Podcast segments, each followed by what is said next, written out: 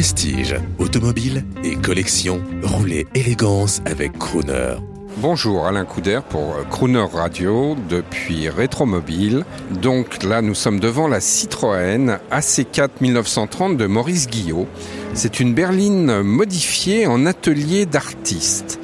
Celle-ci a la particularité d'avoir la partie arrière totalement aménagée et euh, un toit escamotable permettant d'installer un chevalet euh, qui permettait au peintre de, de peindre justement à l'intérieur de la voiture. Ça fait un peu comme un, un mirador vitré euh, qui permet d'avoir toutes les latitudes et de pouvoir le faire à l'abri en, toute quiétude, sans être dérangé euh, par les inopportuns passants. On imagine Monsieur Guyot euh, sur les routes de Provence euh, avec sa magnifique Tuff Tuff. Hein, c'est une voiture ancienne quand même. 1930 absolument. Et en plus, il avait mis à l'arrière du véhicule deux stabilisateurs qui permettaient d'éviter tout balancement de la carrosserie pour pouvoir justement avoir la précision totale concernant ces tableaux et ça fait une, cage vitrée.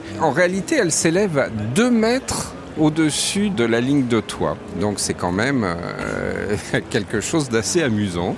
Et je ne sais pas, c'est presque une papa mobile avant l'heure.